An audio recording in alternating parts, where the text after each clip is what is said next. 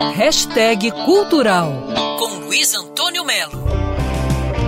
Eu não nasci no Mississippi e muito menos no Tennessee. O algodão eu compro pronto numa farmácia de Caraí.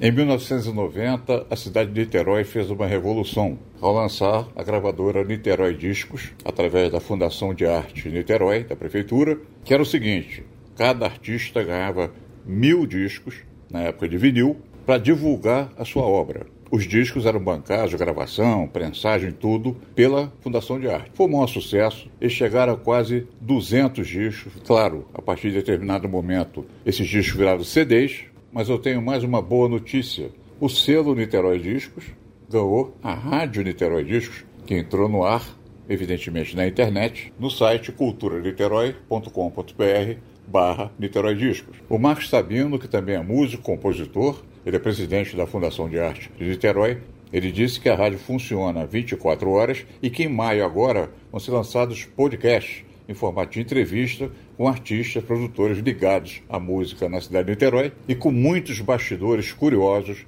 sobre a Niterói Discos, que lançou, por exemplo, disco de Paulinho Guitarra, do Antônio Quintela, dos Lobos.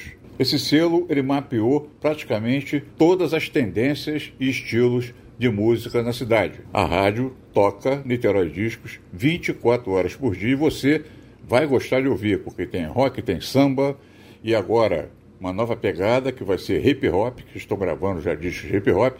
Enfim, é uma rádio que tem uma abrangência enorme. Podemos ouvir do celular, podemos ouvir em casa, do PC. Pois é, Rádio Niterói Discos, culturaniterói.com.br barra Niterói Discos. Vale a pena ouvir, prestigiar e comentar. Luiz Antônio Melo para Band News FM. Quer ouvir essa coluna novamente? É só procurar nas plataformas de streaming de áudio. Conheça mais dos podcasts da Band News FM Rio.